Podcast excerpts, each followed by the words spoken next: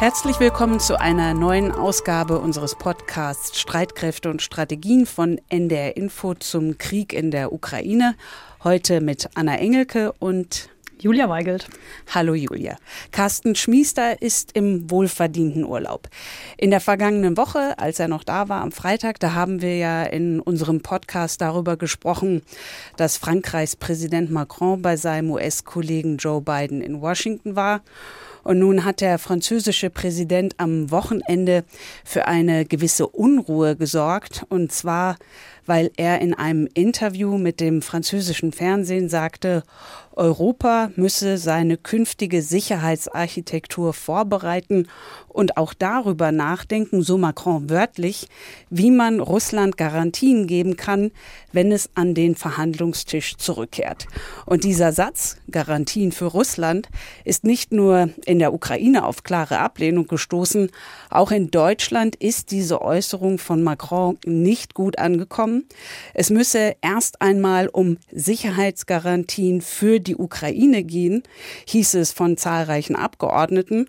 Und Steffen Hebestreit, der Regierungssprecher von Kanzler Scholz, der wollte den Vorstoß des französischen Präsidenten nun nicht ganz so brüsk zurückweisen wie die Abgeordneten, aber zwischen den Zeilen tat er das dann dennoch und wies gestern deutlich auf die Reihenfolge hin, wie Olaf Scholz sie sieht.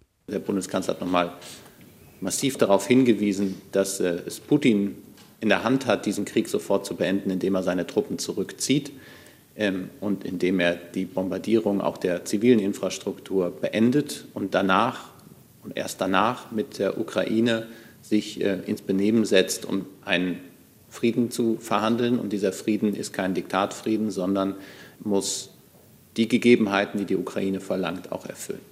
Das ist der Teil, der, glaube ich, im Augenblick Konsens ist. Und in einem Gastbeitrag für das Politikmagazin Foreign Affairs hat der Bundeskanzler gestern geschrieben, er sehe Deutschland in einer zentralen Rolle, um Russlands imperiale Ansprüche in Europa zu stoppen.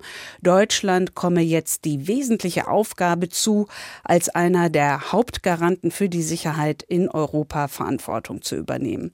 Und dass der deutsche Kanzler damit auch Sicherheitsgarantien für die Ukraine meint, das ist klar aus seinem Gastbeitrag in Foreign Affairs rauszulesen. Ein Link zu dem Artikel gibt es übrigens in unseren Show Notes. Und wenn Scholz jetzt für Deutschland und auch andere Staaten ankündigen, Verantwortung zu übernehmen, dann drückt sich das auch ganz praktisch in der Unterstützung aus, die Länder bereit sind, der Ukraine in ihrem Kampf gegen Russland zur Verfügung zu stellen.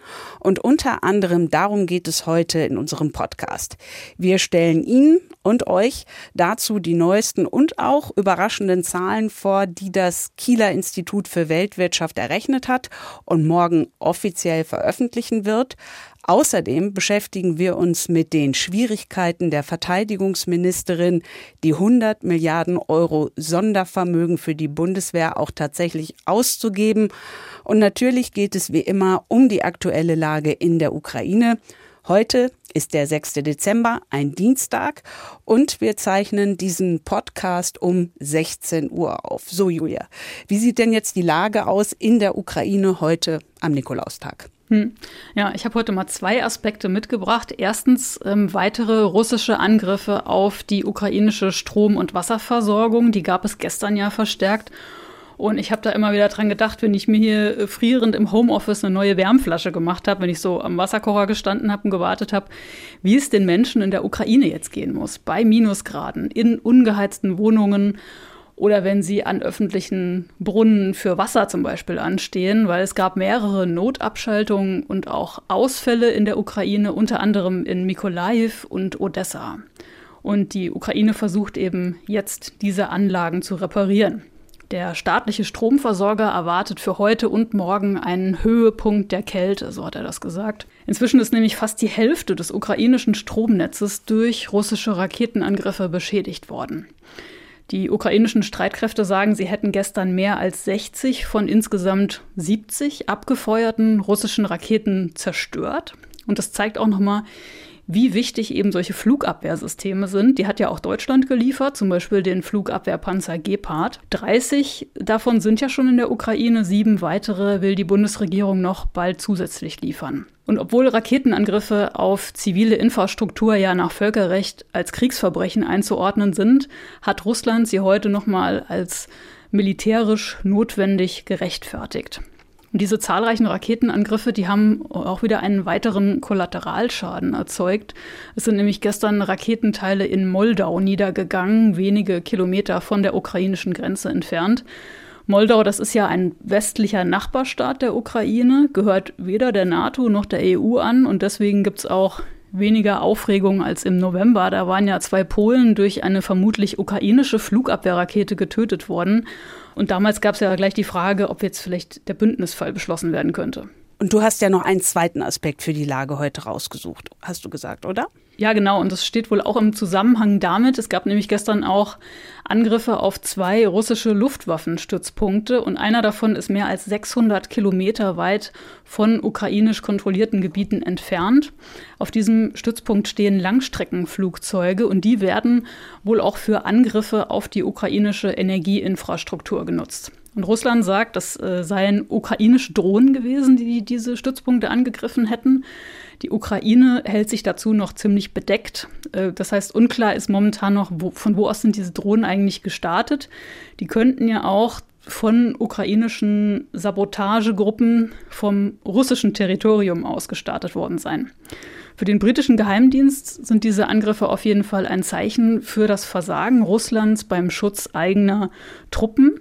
Und diese äh, Drohnenangriffe auf Russland, die gehen auch weiter. Heute gab es wieder eine Explosion auf dem russischen Flughafen Kursk. Der liegt 100 Kilometer östlich der ukrainischen Grenze. Also die aktuelle Lage von dir macht ja klar, die Ukraine braucht weiterhin jede Unterstützung, die sie bekommen kann. Und da stellt sich dann natürlich schnell die Frage, welches Land unterstützt die Ukraine eigentlich mit wie viel Geld? Und dabei den Überblick zu behalten, das ist nicht einfach. Das Kieler Institut für Weltwirtschaft hat sich ziemlich schnell nach Kriegsbeginn dieser schwierigen Aufgabe angenommen und den Ukraine Support Tracker erfunden. Auf einer interaktiven Internetseite des Instituts kann man genau nachverfolgen, welches Land die Ukraine mit wie viel Geld unterstützt. Die Wissenschaftlerinnen und Wissenschaftler in Kiel arbeiten permanent daran, so Zahlen aus insgesamt 40 Ländern zu aktualisieren. Hm, also auch eine Mammutaufgabe. Wir sind ja. ja. vor zwei Wochen mal, wir sind ja vor zwei Wochen schon mal auf diese Zahlen eingegangen, ähm, als es darum ging, wie viel Geld die USA denn der Ukraine bisher zugesagt haben. Und da lagen die USA ja noch ganz klar auf Platz eins, deutlich vor den Europäern. Anna, jetzt gibt es diese Woche ja neue Zahlen aus Kiel. Wie sehen die aus? Ja, die sehen wirklich durchaus überraschend aus, vor allem mit Blick auf die Unterstützung der Ukraine durch Europa. Und dazu hat mir der Forschungsdirektor in Kiel, Professor Christoph Trebesch, das gesagt. Also wir kommen erstmals zu dem Schluss, dass die gesamt zugesagte Summe der Hilfen, also finanziell, militärisch und humanitär, wenn das alles zusammenrechnet, sind die EU-Staaten und die EU-Institutionen erstmals vor den USA mit äh, ca. 52 Milliarden äh, Gesamtzusagen. Die USA liegen bei 48 Milliarden. Also das heißt, wir haben das erste Mal seit Beginn des Krieges eine Situation, in der Europa mehr Hilfe versprochen hat als die USA hatten wir nicht vor zwei Wochen noch davon gesprochen, dass die USA 52 Milliarden Euro zugesagt hatten und die Europäer zusammen nur 29 Milliarden? Da gibt es jetzt ja einen ganz schönen Sprung auf einmal. Ja, das hatten wir und das stimmte damals auch. Also so viel ne, muss man dazu sagen. Ähm, das Kieler Institut berechnet in seinem Ukraine Support Tracker nämlich immer die zugesagten Summen, weil sich die Auszahlung der Gelder nur wirklich schwer nachvollziehen lässt. Und vor zwei Wochen lagen die Zusagen der USA noch bei 52 52 Milliarden. Aber nun ist das Haushaltsjahr in den USA zu Ende und die US-Regierung hat schlichtweg einige der zugesagten Gelder für die Ukraine nicht genutzt. Und im Gegenzug haben aber die Europäer zusätzliche 18 Milliarden Euro Finanzhilfe zugesagt. Und mit dieser Summe überholen die Europäer erstmals in diesem Krieg die USA, wenn man alles zusammenrechnet. Und wenn, wie wir jetzt seit gerade wissen, auch noch Ungarn für diese Finanzhilfen stimmt. Da die Meldung kam nämlich gerade kurz bevor wir hier uns im Studio getroffen haben, dass die Ungarn nicht zustimmen wollen. Aber das ist nicht das erste Mal, dass es so einen Eiertanz um Geld aus Europa gibt. Und die EU will sich von Ungarn jedenfalls nicht stoppen lassen, so gerade der tschechische Finanzminister. Das Wissenschaftlerteam rund um Christoph Trebesch rechnet deshalb mit den bislang von der EU zugesagten Hilfe in Höhe von 18 Milliarden Euro. Und warum die Ukrainer nicht nur militärische und humanitäre, sondern auch finanzielle Hilfe so gut gebrauchen können, das erklärt Christoph Trebesch so. Das sind im Wesentlichen Budgethilfen, um die massiven Steuerausfälle, die die Ukraine äh, derzeit erlebt, auszugleichen. Äh, es sind ja ein ganz großer Teil der Wirtschaft ist zum Erliegen gekommen. Dadurch sind die Steuerannahmen drastisch gesunken und gleichzeitig sind die Ausgaben ganz stark angestiegen. Das heißt, um die ganze äh, Militäroperation ganz zu finanzieren, die Gelder für gefallene Soldaten, deren Angehörigen, die ganze kaputte Infrastruktur, das sind ja massiv, massive Ausgabensteigerungen. Gleichzeitig sind die Einnahmen erheblich eingebrochen. Und damit die Ukraine nicht sofort in, in eine Finanzkrise und eine Hyperinflation läuft, braucht das Land dringend externes Geld. Und das scheint die EU zumindest jetzt in einem gewissen Maß bereitzustellen. Jetzt ist halt nur die Frage, wie schnell denn die Europäer überweisen. Mit Blick auf äh, vergangene Erfahrungen mit der EU ist Christoph Trebesch etwas skeptisch. Letztes Mal äh, hat man ein halbes Jahr gebraucht, um das Geld tatsächlich äh, zu überweisen. Man kann nur hoffen, dass es diesmal angesichts dieses Winters und der katastrophalen äh, humanitären Lage dort mit Stromausfällen und Heizungsausfällen, dass das diesmal schneller geht. Ähm, aber immerhin der Wille scheint da zu sein, doch äh, erheblich mehr an Mitteln äh, zu mobilisieren. Ja, das kann man den Menschen dort nur wünschen. Die EU-Staaten liegen also zusammengefasst mit 52 Milliarden Euro vor den USA mit 48 Milliarden Euro. Jetzt schauen wir mal auf Deutschland. Wie sieht es denn da konkret aus? Wenn man die Finanzhilfe der Europäischen Union runterbricht auf die einzelnen EU-Staaten und dann die absoluten Zahlen nimmt, dann liegt Deutschland jetzt auf Platz zwei erstmals auf Platz zwei. An drei und vier folgen Frankreich und Großbritannien. Nach wie vor mit einem deutlichen Abstand zu den USA, die als einzelnes Land mit ihren jetzt 48 Milliarden Euro an Zusagen auf Platz eins liegen. Die Hilfe aus Europa ist also gestiegen, aber sie wird auch gebraucht, sagt Christoph Trebesch. Absolut gesehen ist das natürlich viel. Für die Ukraine ist das eine sehr wichtige Unterstützung.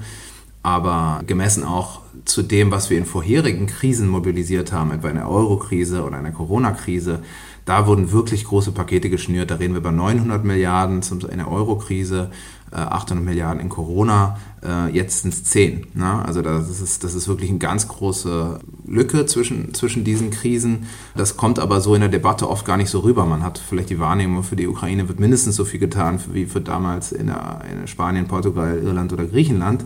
Das ist überhaupt nicht der Fall. Äh, wir reden hier wirklich von deutlich weniger Unterstützung. Und wenn man das Geld, das Deutschland jetzt insgesamt angekündigt hat für die Ukraine auf unser Bruttoinlandsprodukt runterrechnet, dann rutscht Deutschland von seinem guten zweiten Platz ab und landet im Ranking ganz schnell im Mittelfeld.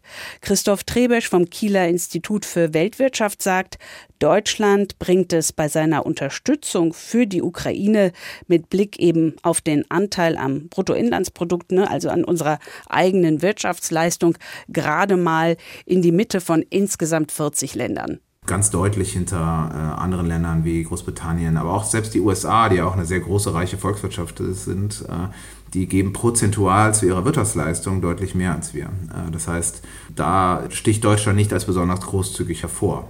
Aber natürlich darf man nicht vergessen, welche Mehrkosten alle Bürgerinnen und Bürger und auch Unternehmen in Deutschland zu schultern haben, weil die Strom- und Energiekosten durch die Sanktionen für russisches Gas und Öl so stark gestiegen sind bei uns. Und nicht zu vergessen, die hohen Ausgaben des Staates, der finanziert ja mit unseren Steuern diese Ausgaben und der Staat versucht viele Bürgerinnen und Bürger mit Milliarden bei den hohen Strom- und Energiepreisen zu entlasten. Aber klar, von dem, was wir alle in Deutschland mehr für unsere Strom- und Gasrechnungen zahlen, können sich die Menschen in der Ukraine dennoch nichts kaufen. Hm. Und den Link zum Ukraine Support Tracker findet ihr, finden Sie in unseren Show Notes. Anna, jetzt mal vom Geld für die Ukraine zum Geld für die Bundeswehr. Es geht um das 100 Milliarden Sondervermögen für die Truppe. Man könnte auch sagen 100 Milliarden Sonderschulden. Wir haben hier ja schon häufiger darüber gesprochen, wie zäh der Kauf von Munition und anderen Dingen vorangeht. Diese Woche ging es jetzt auch um die neuen Kampfflugzeuge F-35. Die haben für Schlagzeilen gesorgt. Die sind deswegen ja auch so wichtig, weil die im Ernstfall ja die ähm, US-Atombomben tragen sollen. Worum geht es da und gibt es da inzwischen mehr Klarheit? Also eins ist zumindest klar, die amerikanischen F-35 sollen noch in diesem Jahr bestellt werden, aber in die Beschaffungsvorlage für die Haushaltspolitiker hat das Verteidigungsministerium auch jede Menge Risiken reingeschrieben, warum die F-35 möglicherweise doch nicht rechtzeitig die alten Tornados ablösen könnte. Und das hat wieder für Ärger, Verdruss und auch Kopfschütteln bei vielen Abgeordneten gesorgt. In der vergangenen Woche war ja das Sorgen Sorgenkind der Woche die Beschaffung von Munition. Und jetzt ist so das Sorgenkind der Woche die F-35 und die Frage, wieso bisher kaum etwas von den 100 Milliarden Euro vom Verteidigungsministerium ausgegeben wurde. André Wüstner ist der Chef des Bundeswehrverbands und er findet, es gibt neben vielen anderen Problemen auch ein Kommunikationsproblem. In den letzten Wochen ist ja aufgefallen, dass alle übereinander statt miteinander sprechen. Parlament über Regierung, Regierung über Rüstungsindustrie und ja, beispielsweise Stichwort Munition, da hat man sich ja im Kanzleramt dann mal zusammengesetzt. Aber die Zeitenwende muss als Ganzes verstanden werden. Wir haben eigentlich keine Zeit, keinen Raum für dieses Geplänkel. Wir müssen sehen, was wir die Rüstungsprojekte jetzt nach vorne bringen, denn wir haben keine Zeit. Das hat André Wüstner gestern bei uns in der ARD gesagt. Und bei all diesen Problemen steht ja vor allem eine im Mittelpunkt der Kritik, Verteidigungsministerin Lamprecht von der SPD. Und das sagen dann nicht nur Politiker der Opposition, sondern auch welche aus den eigenen Reihen der Ampelregierung. Und die Kommentare in den Medien heute, die sind richtig mies für Christine Lamprecht. Und Bundeswehrverbandschef Wüstner sagte in der ARD, es rumple enorm. Was ich wahrnehme, ist, dass die Ministerin momentan jeden Stein umdreht. Aber zur Wahrheit gehört, sie hat natürlich ein Haus übernommen und eine Art Verteidigungspolitik der letzten 10, 15 Jahren, die war katastrophal. Und ja, ich kann mir vorstellen, dass sie manchen Stein, den sie aufhebt, sagt, um Gottes Willen hätte ich den mal liegen gelassen. Aber es ist nun mal ihre Verantwortung als Inhaberin der Befehls- und Kommandogewalt, jetzt damit umzugehen und die Bundeswehr geordnet in Zukunft zu führen. Es macht den Eindruck, dass im Kanzleramt ganz genau geguckt wird, was die Verteidigungsministerin tut oder auch nicht tut. Das Treffen der Rüstungsindustrievertreter Anfang vergangener Woche im Kanzleramt ist ja auch ein ganz deutliches Zeichen dafür. Kanzler Scholz hat ein Auge auf die Beschaffungsvorhaben seiner Parteikollegin Lambrecht, denn er weiß, Ihr Beschaffungsproblem ist auch sein Beschaffungsproblem. In dem Gastbeitrag von Olaf Scholz, äh, übrigens in dieser Woche in Foreign Affairs, da sagte er über das 100 Milliarden Euro Sondervermögen wörtlich, dieser Beschluss markiert die weitreichendste Wende in der deutschen Sicherheitspolitik seit Gründung der Bundeswehr im Jahr 1955. Und in diesen Artikel hat der Bundeskanzler übrigens auch noch mal schwarz auf weiß reingeschrieben, dass so Scholz wörtlich, wir in Deutschland zwei Prozent unseres Bruttoinlandsproduktes in unsere Verteidigung investieren. In diesem Jahr hat das ja bekanntlich nicht geklappt und im nächsten wird es auch nicht hinhauen. Das hat äh, Scholz Sprecher jetzt Anfang der Woche bestätigt. Das Thema wird uns jedenfalls, glaube ich, Julia, noch in vielen weiteren Ausgaben unseres Podcasts beschäftigen. Jetzt zu den Mails und zum Feedback von Ihnen und euch, unter anderem von Ulrich Schneider. Er schreibt zu unserer Folge über Zivilschutz. Mit Erschrecken musste ich hören, dass das Grundgesetz im Verteidigungsfall den Einzug aller Männer im wehrfähigen Alter vorsieht. Womit wird diese Ungleichbehandlung begründet? Gibt es in der Politik bereits Diskussionen, dies zu ändern? Julia, du hattest ja den Schwerpunkt dazu recherchiert. Was ist denn deine Antwort? Ja, Ulrich Schneider hat den Grund schon genannt. Die, für die Ungleichbehandlung von Männern und Frauen im Verteidigungsfall, es ist das Grundgesetz. Das wurde ja von den Müttern und Vätern des Grundgesetzes in einer Zeit verfasst, in der noch ein anderes Frauenbild herrschte, aber es steht eben immer noch dort, Frauen können im Verteidigungsfall nur zu Sanitätsdiensten verpflichtet werden und auf keinen Fall zum Dienst an der Waffe.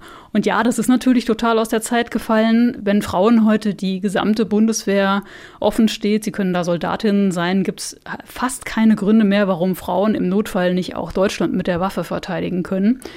Das äh, sieht auch die Werbeauftragte des Bundestages Eva Högel so. Die fordert bei einer möglichen Wiedereinführung der Wehrpflicht in Deutschland, die ist ja momentan ausgesetzt, dass diese Wehrpflicht dann auch für Frauen verpflichtend sein soll. Ein Argument dagegen könnte halt sein, wenn es um eine gleichberechtigte Übernahme gesellschaftlicher Verantwortung geht, inwieweit Männer sich bisher bei unbezahlter Sorgearbeit einbringen, also Kinderbetreuung, Putzen, Kochen, solche Sachen. Laut Gleichstellungsbericht der Bundesregierung ist das momentan so bei den 34-Jährigen in Deutschland, dass Frauen knapp fünfeinhalb Stunden pro Tag diese unbezahlte Arbeit machen und Männer nur rund zweieinhalb Stunden. Und ich könnte mir vorstellen, wenn in diesem Bereich also Männer und Frauen auch gleich viel Verantwortung übernehmen würden, dass dann eine gesellschaftliche und politische Debatte in Sachen Wehrpflicht auch für Frauen irgendwann auch mal kooperativer verlaufen könnte. Ja, mal gucken, wie das dann wird. Wir haben ja auch noch eine wirklich reizende Mail bekommen und zwar von Annegret Kunde. Was schreibt sie denn? Ja, Frau Kunde schreibt, jede Folge überzeugt durch ausgezeichnete Recherche der Themen, ausgewogene Berichterstattung und Expertise zur Einordnung der aktuellen Geschehnisse. Mit dieser Art von Qualitätsjournalismus tragen sie zur Aufklärung der ZuhörerInnen zu wichtigen sicherheitspolitischen Fragen bei und ermöglichen so eine fundierte Meinungsbildung zu kritischen Themen. Das ist für Annegret Kunde ein wichtiger Beitrag zur Stärkung der Demokratie, denn politische, mündige BürgerInnen, schreibt sie, ermöglichen eine Debatte jenseits von Populismus und sie äußert sich auch noch zu Andreas Flocken, unser geschätzter Kollege, der jetzt ja in Rente gegangen ist. Da sagt sie, sie bedauert den Weggang, auch wegen seiner langjährigen Expertise und freut sich zugleich über neue und diversere Stimmen im Podcast.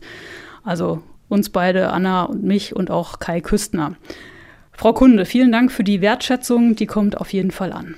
Ja, und ich glaube, bei Andreas Flocken klingelt es gerade in den Ohren.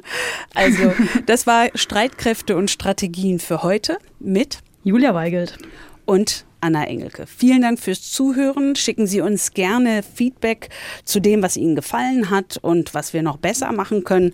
Außerdem gerne Ihre und eure Fragen, denen wir hier mal nachgehen sollten, per Mail an streitkräfte.ndr.de mit AE bei dem Ä. Die nächste Folge von Streitkräfte und Strategien gibt es am Freitag, dieses Mal schon um 15 Uhr. Und jetzt haben wir wie immer am Ende noch einen Podcast-Tipp.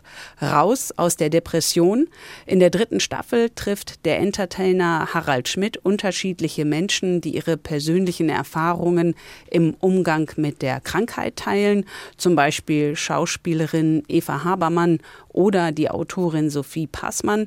In der neuen Folge spricht Leichtathletik-Weltmeister Matthias Meester über Panikattacken und seine Erkrankung im Spitzensport. Den Podcast Raus aus der Depression gibt es in der ARD Audiothek und überall dort, wo ihr gerne Podcasts hört.